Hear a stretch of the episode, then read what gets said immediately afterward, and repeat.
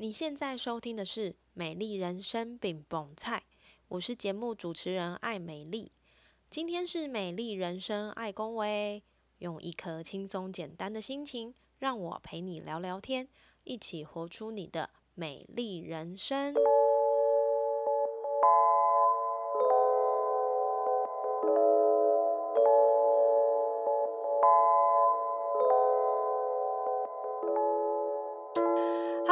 欢迎收听《美丽人生爱公维》，我是节目主持人艾美丽。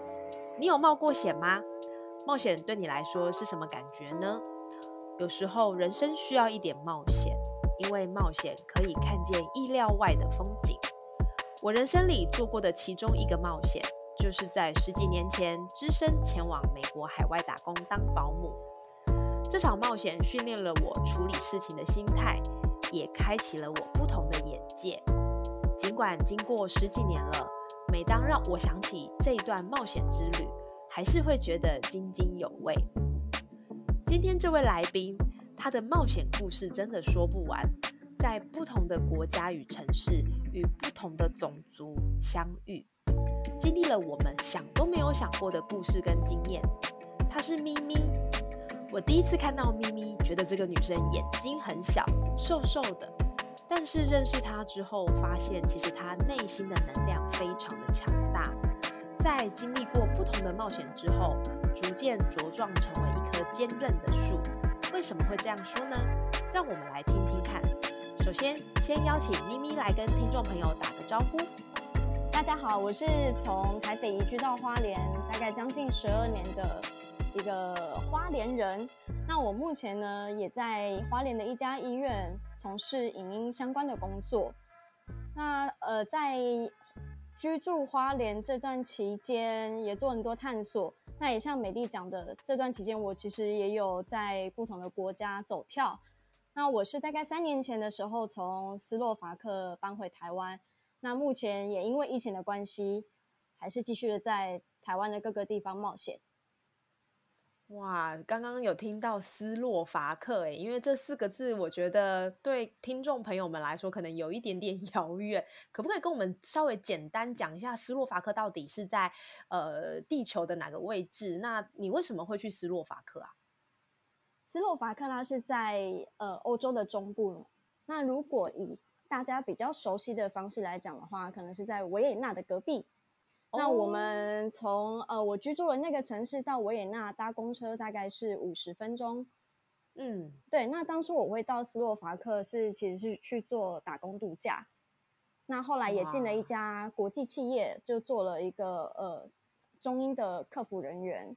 对，然后就是在那边一边工作一边生活，然后还有在欧洲各地旅行。那因为你也知道，就是。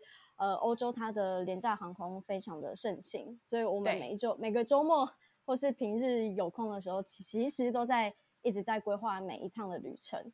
所以在欧洲的那一年半时间，嗯，我算一算，大概可能也去了至少有呃将近二十个城市。二十个城市算很多，因为其实欧洲相较台湾来说，它要去呃不同的国家或城市旅行是比较容易的，因为它都在附近嘛，都是在整个欧洲的大陆上，对不对？是。我想问一下咪咪，就是从刚刚的呃谈论之间，大家都知道，你看他每个周末都 都要飞一下，都要去不同的城市。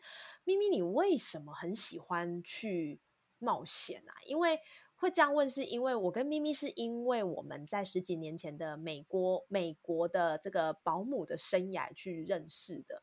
那这边我一定要就是介绍一下我那个时候的我们的这样的一个状态好了。我们那时候拿的签证应该是美国的 J One Visa。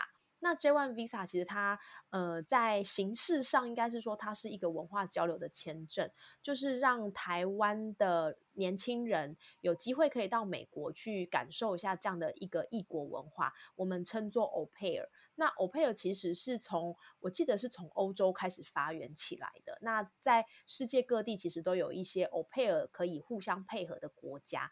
那美国有，然后欧洲很多像丹麦啦，或者是法国啦、德国啦，这些都有。那那个时候我我是因为。就是很想出国，所以我也不管可以到哪里。我觉得好像美国听说申请的几率。比较高，然后也比较容易去，比较快，所以我就到了美国。那我佩尔其实有一个状态，他就是说他需要就是有家庭愿意 hire 你，然后你也决定到这个家庭，然后互相媒合之后，我们就到这个家庭去生活。那主要的工作内容就是以照顾幼童为主，哈，所以我们会称作它是一个呃，就是保姆的工作。但是呢，我一定要待会请咪咪自己来说一下，他当他到了美国。我们以为一切就海海阔天空了嘛？因为呃，相较于去澳洲海外打工，它是一个你已经知道你有工作了，所以你过去这个地方。但是它其实还有很多很多的风险是我们当时没有想过的。所以第一个，我想要先 麻烦咪咪，可以告诉一下我们，你那个时候到底在美国的这个欧佩尔发生了什么样的故事吗？以及这跟你后来去很多地方国家冒险有什么样的关系呢？那我之前也是因为这个专案有机会在加州跟米莉认识。那我第一个家庭也是因为在加州的旧金山。那我一开始照顾的小朋友其实年纪是比较小。那第一个家庭就有碰到小朋友有一些暴力的倾向，所以我那时候才待了大概一个月多左右，我就面临到需要更换家庭的这个选择。那 au pair 的更换家庭。其实也是要按照他们的流程，就是还是需要透过线上跟其他的呃 home family host family 去做呃线上的面试，直到有呃新的家庭愿意 hire 我，我才会飞去他们所居住的城市。那这个时间其实是非常短的，我记得好像只有呃两周，对，只有两周，我记得是两周，只有两周的时间是非常的急迫。那我当时其实也在快截止的前一两天，那找到了一个新的家庭。那新的家庭，呃，是在肯德基州，就是 Kentucky，但它里面没有卖 fried chicken。对，后来我就去了 Kentucky 的，呃，它的最大的城市叫 Louisville。那我当时的 home 家呢，妈妈和爸爸都是军医和军护。所以时常他们都不在家。那我当时照顾的小朋友是八岁的一个妹妹，她其实是蛮独立的。不过根据美国的法律，十六岁以下以下的小朋友其实都不能独自待在家里，就是随时去哪或在家都需要大人陪同。那在呃我的红爸妈他们常常不在家的情况下，我其实有时候是必须要超时工作的，呃，照顾他。那后来我又再次的面临又要再换一次家庭，因为我跟我的红妈谈不拢那个时数，她最后还希望我可以呃二十四二十四个小时的到 DC 去陪我红妹在她的前夫家过暑假。那对我来讲，对，而且是去她的前夫家过暑假。那我会觉得暑假对我来讲，我毕竟也只在美国待一年，那暑假是一个很适合出去玩的时间。那我要远离在呃 Louisville 的其他 o p e r 的朋友，独自一个人带着 home 妹，很像单亲妈妈的带着她到 DC 去生活一个暑假。那我觉得这样是很不合理的。所以后来呃跟他争取过后，他也觉得我们可能没办法互相配合，所以我又换到了第三个家庭。所以我就从中部换到了最东岸，呃 New Jersey 那边有一个叫 Long Island。的有钱人聚集的社区，那当时呃第三个家庭里面更多好小朋友，有四个小朋友。那因为父母亲都是当医生，对，所以他们平常其实也很忙碌。然后至于管教，就是你可以想象，就是小鬼当家里面的那种小朋友，天就是很失控。那我觉得印象最深刻是有一次。我被他们家最壮的一个小男孩，就整个人拉进他们家的泳池，那我毫无反抗之力，好可怕哦！那后来我就从泳池爬上来之后，我就决定不行，我要离开这个家庭，我怎么可以在这边受人家受受人欺负呢？嗯，那我在离开第三个家庭的时候，其实也蛮接近呃我整个专案的尾声。那最后真的很感谢这一路上。其实都有遇到很多不同的 pair 啊，或者是新认识的朋友，或者是甚至不认识的朋友，当他们知道我的一些状况，都很愿意伸出援手。比如说，像从第一个家庭换到第二个家庭中间，呃，有一个朋友的朋友，他就说：“那可以来我家住。”那呃，这段时间你就专心的跟呃新的家庭做 interview，那就祝你顺利这样。那那段时间我至少我可以不用担心住的问题。那再是第二个换到第三个家庭的时候，也刚好认识呃一个台湾家庭，然后他们也非常的热心，然后给了我很多支持，然后也是把家里的一个空间让出来，让我在那边待了呃一段时间。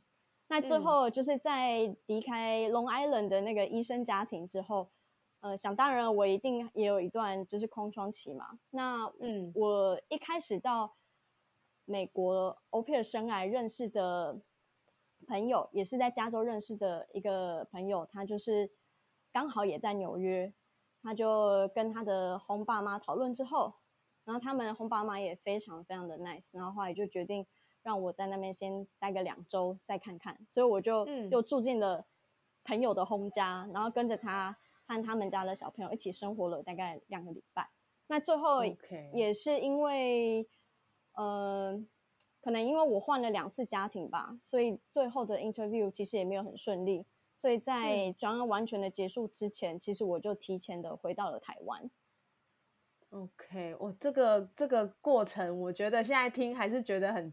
刺激，因为其实呃，我配合这个专案，呃，我觉得啦，它其实美其名是文化交流，但是我觉得有很多台面下会进行的事情，比如说像刚刚咪咪有提到的超时工作，然后或者是说呃，有这种比较暴力的状态，就是。我们很难想象一个大学刚毕业的小呃，一个大学刚毕业的女生，然后被轰家的小孩丢到游泳池。那时候我听到，我真的觉得很惊讶。我想说，你们是怎样？是没有王法了，是不是？就是 怎么会怎么会这样？可是确实这种事情就是血淋淋的发生在咪咪的身上。所以我那时候觉得，哇，我觉得咪咪，呃，我不能用命运多舛这四个字，可是我觉得她真的很勇敢，因为。像我，我那个时候带遇到的家庭也不是说特别的 nice，但是我那时候其实有一点无法承担要换家庭的风险，因为我觉得我好不容易才从台湾去美国，然后而且我那时候要出国，我是跟了很多人说，我就是要到美国去，就是学习、去展开、去拓展我的视野，所以那时候我自己有一个面子问题，我就想说，哎，我如果没有换到嗯 OK 的家庭就回台湾，我觉得这样很丢脸。而且再来就是，其实美国有一些比较大的节日，例如像呃感恩节或者是圣诞节，其实这些节日相对来说就是他们的家人比较会聚集在一起。等于说，如果我要换家庭，在这样的时间点会有更大的风险，是因为家人不需要有 o p a i r 来照顾嘛，所以他们就可能就会直接 pass 这样的一个换呃。更换的动作，所以那时候我真的觉得咪咪很勇敢。然后你看，他一下在加州，一下飞到肯德基州，然后又到这个 New Jersey，就是在东岸的这个部分。所以我觉得这这个小女生不能说小女生，就是这个 这个女生是小女生，对她到底到底怎么可以这样？就是怎么愿意承担这个风险？然后，但是我相信，就是在这。更换家庭的过程当中，也给咪咪带来了一些不同的影响，对不对？对啊，嗯，其实我后来再回想，当时呃，尤其是在从肯德基州要离开之前，我一直在想，我是不是要继续忍耐呢？一直到我的专案结束，还是其实我应该要试着跟我的 home 家来做讨论？那我觉得在美国。有一个很大的学习，就是要怎么争取自己该有的权利。对，因为在亚洲，我们可能从小的教育背景啊，还有在成长过程中，我们是不被鼓励去争取我们应该要有的权利，所以我们常常会有超时工作啊，或者是被惯老板压榨啊等等的状况。那我觉得这一段经验真的是让我后来的人生常常会去回想，就这段经历，然后一直提醒自己。就是呃，在合理的范围内要争取自己的权利，因为当你不说，别人就会觉得你不在意，然后他也不会呃去理会你，那你就必须去吞下这样的后果。我觉得这个真的讲的很好。我觉得，呃，有人都会说台湾人是奴性很强的民族，因为可能我们长期就是受到统治。那但是我自己的，我应该是说我自己成长的背景，然后还有职场的生涯，其实我也是一个奴性很重的人。基本上我也不太会去争取，因为我觉得我总觉得。这个人如果会当老板，表示他一定有什么可取之处。那当他呃，就是对我这样子，表示他可能只是暂时被喇叭勾到眼睛，所以他可能就是在 暂时的看不到现实。可是，就像咪咪说的，如果你都不去正视你的权权益被侵犯的这个问题，其实别人他就会觉得，哎，反正我这样做你也没什么没什么差别嘛。那我就继续了，因为我可以从你这边得到一些我想要的好处。那你都没有反应，表示你可以接受。那这样的东西就会不断的恶性循环。那我那时候印象很深刻，是在呃纽泽西这一个医生家庭，其实有另外一个 opera 他也是从泰国来。除了他，还有我之前碰到的 o p e r 就是泰国来的 o p e r 我发现他们会一个很压抑，还有更忍气吞声的一个民族性。那最明显的一个事件是，呃，他要离开的前两天，他有跟红妈提到说：“哎，我的薪水还没有拿到哦。”那我又想到说：“哎，他其实在那个家庭待了两年，那红妈可能至少会有一些表示，那小朋友应该跟他感情还不错吧？”结果最后红妈她选择的回应是，她拿了两张，呃，两张一百块的美金，直接从。泰国 opera 的门缝下甩了进去，那这是她最后跟那个红妈有交集的时刻。因为隔一天，她搭她独自一个人搭计程车的时候，没有任何的家人出来，就是欢送他或跟他说拜拜。怎么觉得有点哀伤？对，因为两年，两年也是不算一个短的时间。我觉得至少起码应该会有一些 something 之类的，但是。他居然就是是这样的这样的状态结束，我觉得我还蛮吃惊的耶。对，也是从他的例子中，我就会发现，哎，你有没有为自己站出来说话？这件事情是很重要的，因为你没有发生，别人可能真的觉得你不在乎，或者是我可以继续这样。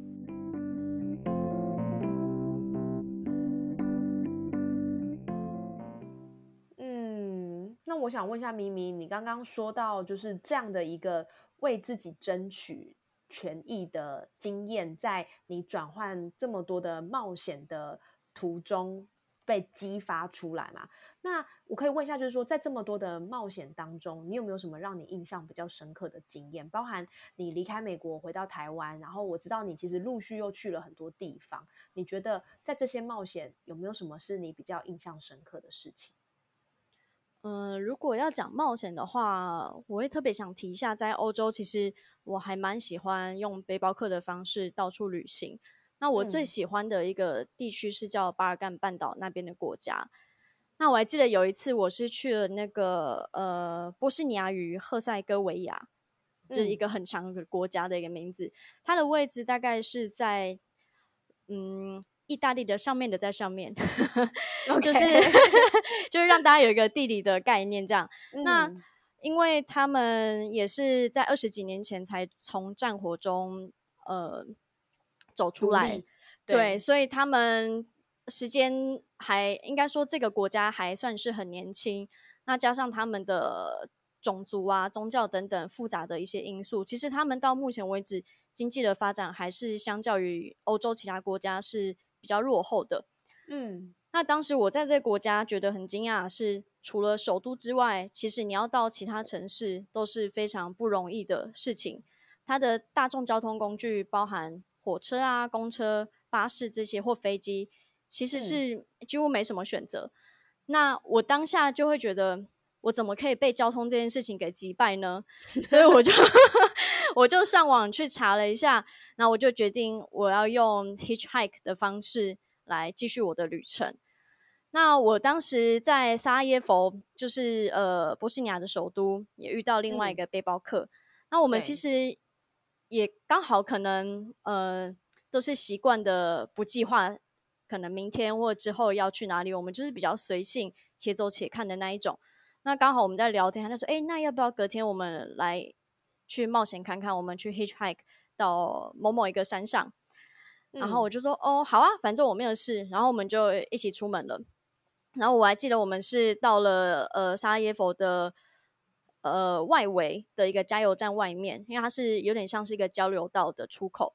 然后想说在那边招招看，也许比较有机会可以找到愿意载我们一程的呃好心人士。嗯，其实那我们其实那时候在那边招了大概快一个小时，那可能因为车速很快吧，所以大家都也不太愿意停下来。加上我们又是一个很陌生的亚洲脸孔，在对，在沙拉耶夫其实很少亚洲人，所以大家会觉得嗯，就是对我们其实是很好奇又陌生的这样。那后来就刚好有一个大卡车司机，他就好心的停下来，就邀请我们上车，然后带我们到一个比较近的一个地方。那我们之后又再靠了呃 hitchhike 的方式，到达了我们想去的那个山上的村庄的山底下。然后那个时候其实已经接近了傍晚，那我们两个就还蛮紧张的，因为不知道到底会不会遇到人，因为那边真的很偏僻，然后不知道会不会有人进出，然后愿不愿意载我们。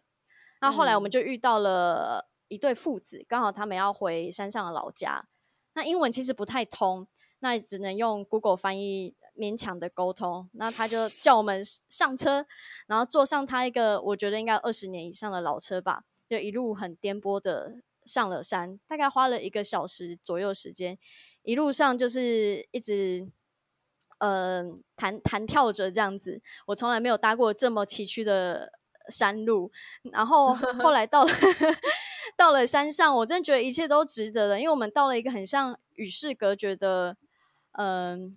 山中秘境，然后山上的那些木屋啊，听说都还是至少百年以上的历史。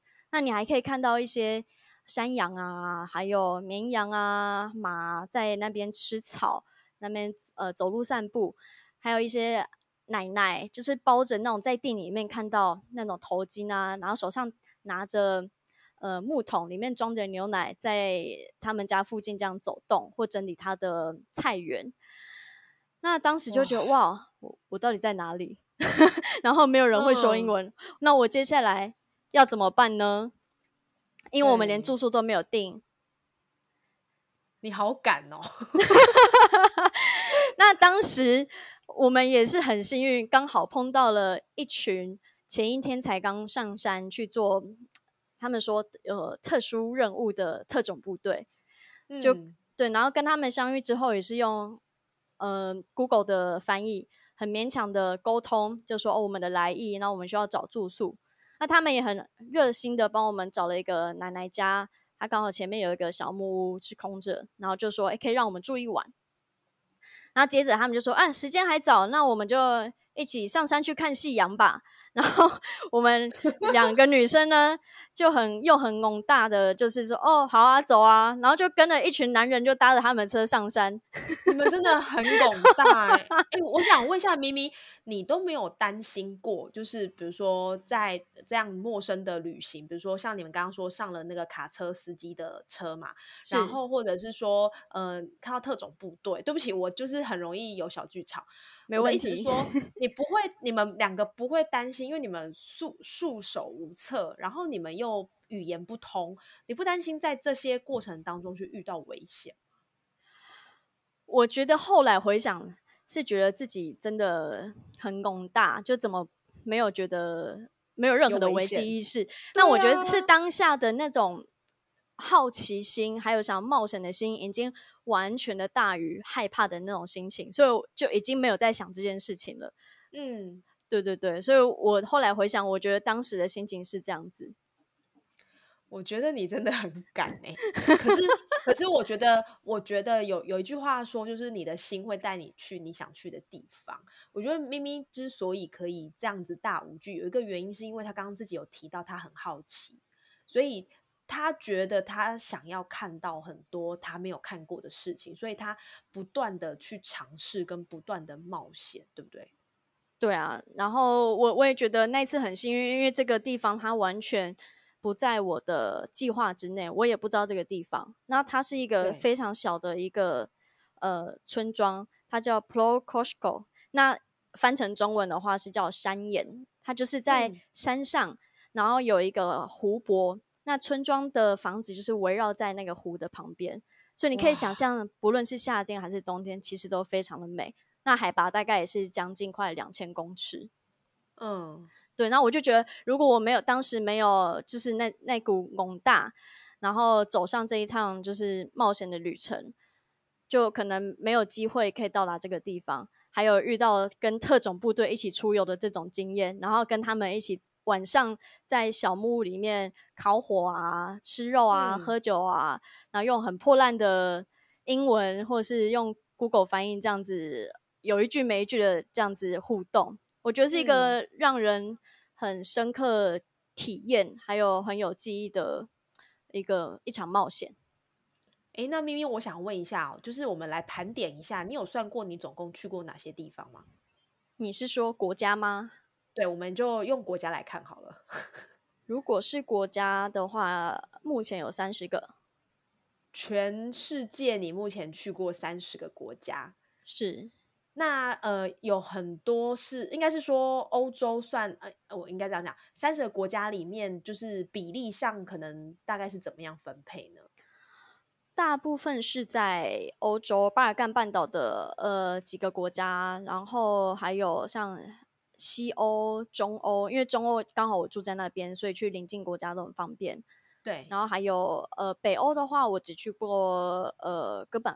哥本哈根就是呃丹麦那边，对对对。然后亚洲的部分，东南亚那边大致上都去过，只有缅甸还有辽国还没去过。对，然后美洲的话，美洲就是去过美国还有墨西哥。哎，你真的很敢哎！你知道，就是想玩嘛，好奇，谁也挡不了。所以你在这些旅程的旅费，你应该是说你都是呃走一步算一步，还是说其实你就会先在你在赚钱的时，就是有正职工作的时候，你就努力的存钱，然后存到一笔钱，你觉得 OK 可以了，你就出去呢？对我比较像是呃，之前在台湾先存了一笔钱，后来到了欧洲，不过那时候也是遇到我在那边要找工作。所以在找到工作之前，大致上我的积蓄也花的差不多。那那时候也是蛮幸运，在盘缠的快用尽之时，就开始了新的工作，然后又可以支持我继续的生活和旅程。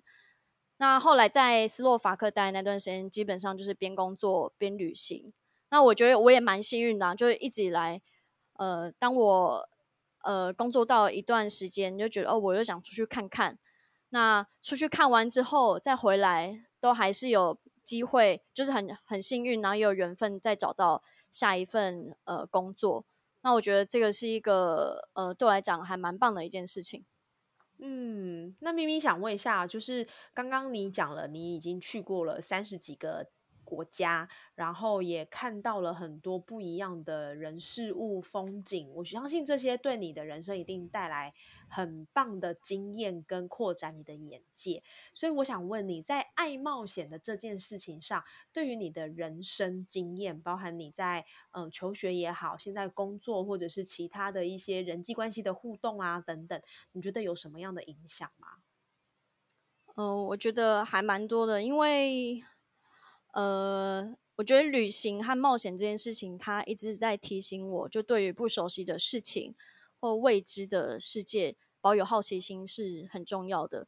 那更重要的是，也愿意去做不同的尝试。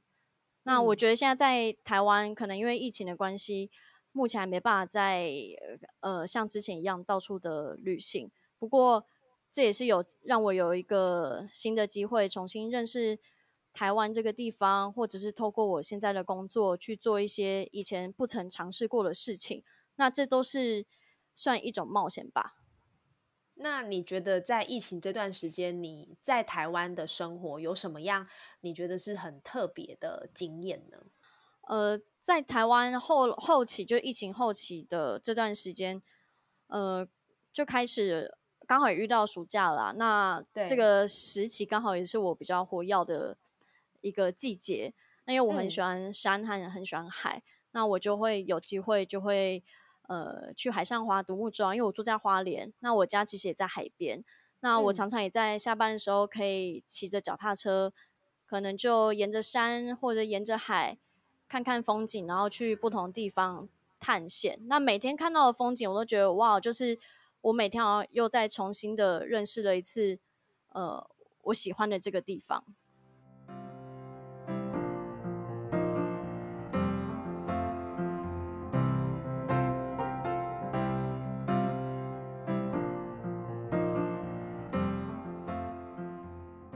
我想问一下咪咪，去了这么多国家，你可以发自内心真的告诉我们你最喜欢哪一个地方吗？最喜欢哪个地方？不要不要说我最爱的就是，有的人可能会说，哎，我最爱就是我的我的我的宝岛，然后，但我还是可以 还是可以回答这个，只是说我想问你，因为我觉得三十个国家其实不算少，哎，对于很多人来说，可能他可能一只手都数得出来，但是我想。见过这么多的风景，包含这个风景可能包含硬体的啦，或者是人文啦，还是它一些大自然的环境啦、建筑啦等等。你觉得你哪一个国家是你最喜欢的？这个问题真的很难，因为对我来讲，每个国家还有不同的城市，它其实都有自己的风景和自己的特色。那也因因为我在那边有不同的经验，会有不同的感受。对。那如果真的真的要做出一个比较的话，我可以说两个吗？好啊，好啊，当然当然没问题。那我最喜欢的两个国家，其中一个就是在也是在巴尔干半岛的阿尔巴尼亚。那当时我那时候去那边是做了一个践行，还有一些背包客的旅行。那我印象最深刻的是，因为他们那边的人还很淳朴嘛。那我。呃，践行的晚前一晚，我住在一对老夫妻的家中。那他们虽然语言完全不通，即便我用 Google 翻译，他们还是不懂。那他们就还是用微笑的方式回应我，然后把他们家他们觉得呃最好的食物，像是他们自己做的鲜奶油啊，还有自己手手工做的面包等等拿出来招待我。那我觉得这件事情是很让我感动的，因为他就是回到人与人之间最。简单单纯的那种互动，就我们彼此没有什么利害关系，我就是把你当朋友来交代。即便你你不是讲我们的语言，但我们都很欢迎你。对对，那另外一个国家就是墨西哥，因为我在墨西哥，我觉得它跟。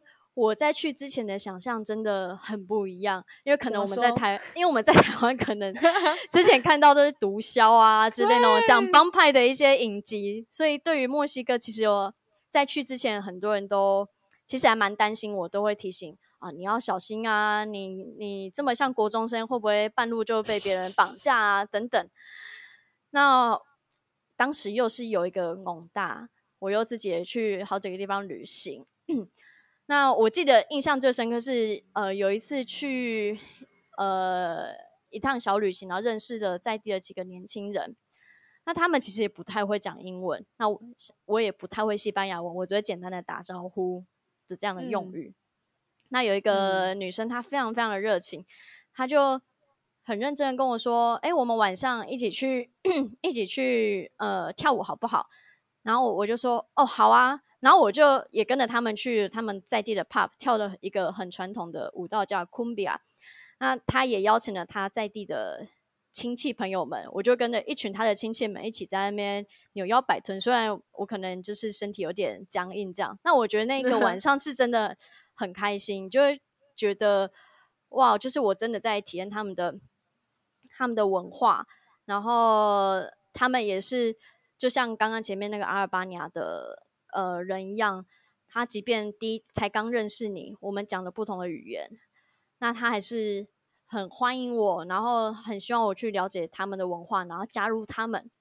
那隔一天更有趣的是，他就说：“哦，我要回我的家了。”我说：“那你家不是住这边吗？”他说：“呃，我是住在附近的一个城市。那你呃，接下来两天会会走哪里？”然后后来我们就研究了一下，他就说：“哎，那你要不要来找我，带你去玩？”果真，那我两天之后去了他的城市，他就开着车，还载了他的朋友，然后我们就一起上又上山了。然后他带我去看他们城市一个非常有名的教堂，然后也带我去吃了一个在地一个呃阿嬷的一个摊摊子，路边摊，就那种完全全部的呃料理都是手工现场制作的。然后那个美食让我现在想到还是会流口水。那我们一路上其实 是没有办法交谈的，因为我们的语言不太通，所以就会一直微笑。Look, cat, dog，就是类似这样。对，那我就觉得，嗯，我们这样的交谈也是蛮有趣，这样玩了一整天，好强哦。对，那我会喜欢墨西哥，是因为除了他们美食，他们的食物真的很好吃，很多种选择。像是玉米饼，其实超过我们原本认知上的那种，呃，只有一个选项。它其实有不同种的玉米饼，然后我每天都吃，回来应该有胖两公斤吧。然后再来是他们的人很热情，因为除了这个女生之外，我后来到了墨西哥市，其实有遇到其他年轻人，他们也是非常非常热情，就说。你要不要隔天来我家？但那一次刚好我的方向完全是逆向，我就只好呃婉拒，对婉拒。但我们现在其实偶尔还有联络，我们其实才认识了两个小时。哇，对，然后他们就会非常非常友善，然后非常的呃 welcoming，然后他是真的把你当朋友，然后不是呃非常的场面的跟你说哦要不要来我家玩，他是认真的会帮你查车票，帮你看距离，然后看看可以怎么安排。然后还会主动 offer 说：“哦，我家有空房间呐，那食物你也不用担心，我们家有很多食物，然后我带你去玩等等的。”所以，我就会觉得啊，我在那个国家旅行是这么的备受欢迎，就觉得很很开心。然后就会也透过这样的交流机会，可以更认识他们的一些文化或食物这样。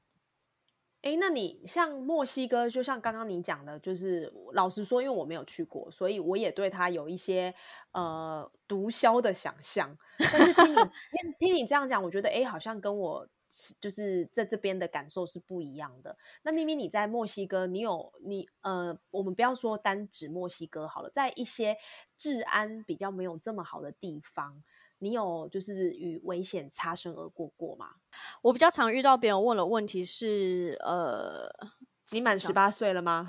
不是，他们之前有人常会问我说，难道不会担心治安的这件事情？对啊，因为我现在听，我还是觉得，我可能我也当妈妈了啦，所以我就会比较担心，我就觉得。难道你的家人不担心吗？当你每次要就是跟他们说你想要就是再一次出国，而且你的出国听起来都不是那种去三天五天的那一种，感觉一次出去应该就是会一段时间。如果我是你的妈妈，或者不要说，应该说我是你的家人的话，我其实会蛮担心的。我当初一开始做背包客的时候，我妈其实是很担心的。对啊，我第一个背包客旅行的国家是柬埔寨。然后后来，我觉得我妈可能也潜移默化的 被我给开发了她的潜能。她后来只会说：“呃，一路平安，然后自己注意哦。”然后我中间其实都不太会跟家人联系，我只会一开始给他们看说：“哎，我大概呃这几天会在哪里？”就是如果是以一个月旅行，我会告诉他们呃我大致上的行程这样。那呃，中间可能隔一段时间我才会报平安，我不会每一天，然后一直很频繁的跟他们联系，因为我觉得在旅行的过程中，其实还蛮多呃心力，你要可能去留意你的交通啊，或者住宿啊，或是周遭环境，或者是去 plan 下一天的行程等等，所以我其实没有那么多的时间去报平安。那我觉得我妈也是给我很多的信任，然后还有很多自由，她相信我可以把自己照顾的很好。那也很相信我可以呃自己呃尽量的避开这样的危险，所以他后来其实就被训练的还蛮好的，然后每次就是以祝福代替担心这样。我好想认识你妈哦，因为说真的，我觉得以以以一般的家庭来讲，其实要。呃能够放手的让孩子去做一些尝试，我觉得不容易。因为家长就像我现在当了妈妈，我觉得很多时候，我可能我儿子根本都还没有跨出他想要呃挑战的那一步，我心里就会担心，就想说，诶，他会不会就是呃遇到危险，或者是说这样会不会是一个让他很容易受伤的动作？但是。我觉得你妈，我相信她一开始一定也有这样的担心，可是她到最后就是，呃，讲直接一点，可能放好力气啦吼。但是我觉得他也需要去调整他自己在放手这一块。对，我觉得这个部分其实蛮有趣的，它也跟我们的文化背景有蛮大关系。因为你看，呃，其实亚洲普遍的父母对于孩子的担心，其实不仅仅在他们是。呃，孩童的时候，有时候甚至是一个成人了，或者是你已经是一个老人了，都还是会像孩子般的担心。所以我觉得这个有时候对于父母来讲也是需要练习的，就是怎么适时的放手，然后给孩子空间。那我也非常佩服我妈，她后来就是做到了。虽然可能她可能还是会偶尔跟亲戚抱怨，但至少不会在我面前跟我说，蛮蛮好的，蛮好的。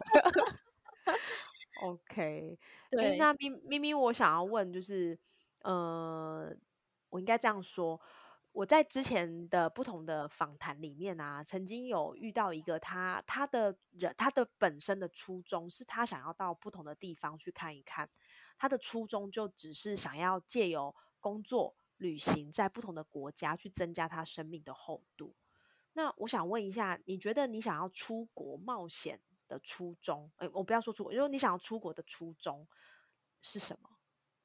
我觉得很简单，因为就是有太多我不知道还有没去过的地方，那只有靠自己，就一步一步的走出去，你才有机会接触到很多时候你想不到的事情。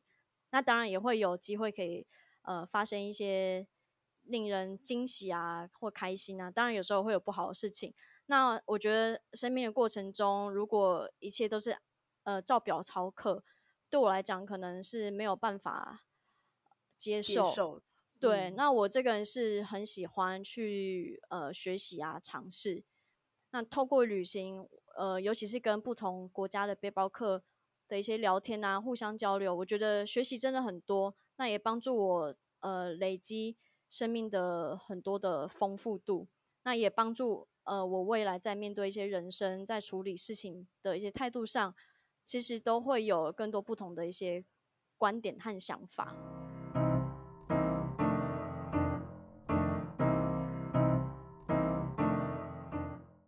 如果说今天呃听众朋友听到你的故事，然后觉得哇，当背包客真的很酷，你觉得你会给他们什么样的呃？你会给他们第一个建议是什么？如果我今天呃听到咪咪的故事，我觉得我我也好想要去当背包客哦。你觉得你会让他们？建议他们第一件要做的事情是在哪一个部分呢？呃，尽量去尝试自己没有尝试过的事情，然后放开自己，反正到国外没有人认识你。这个这个很中肯，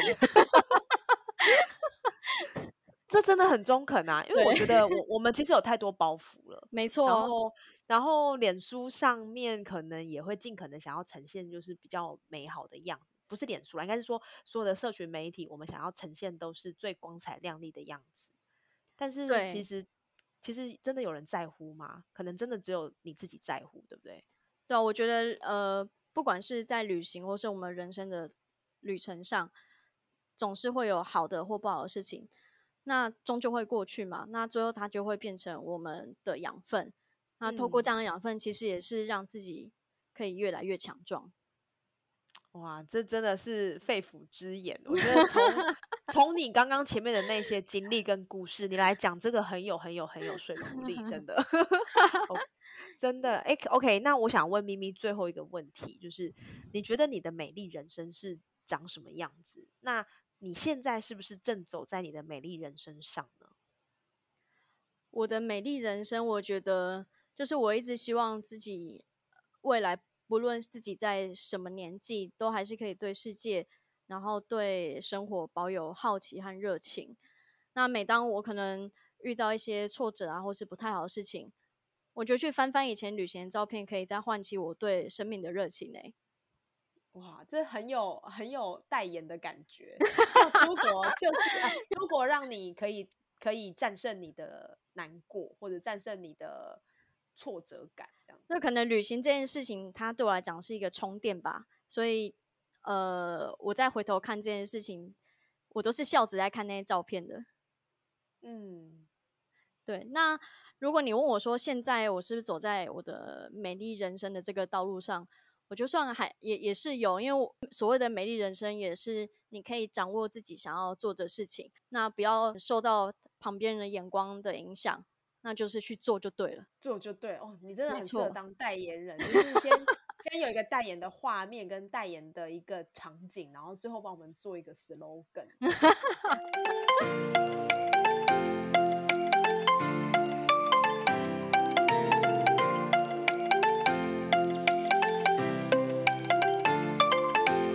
冒险的人生真的是很让人 exciting。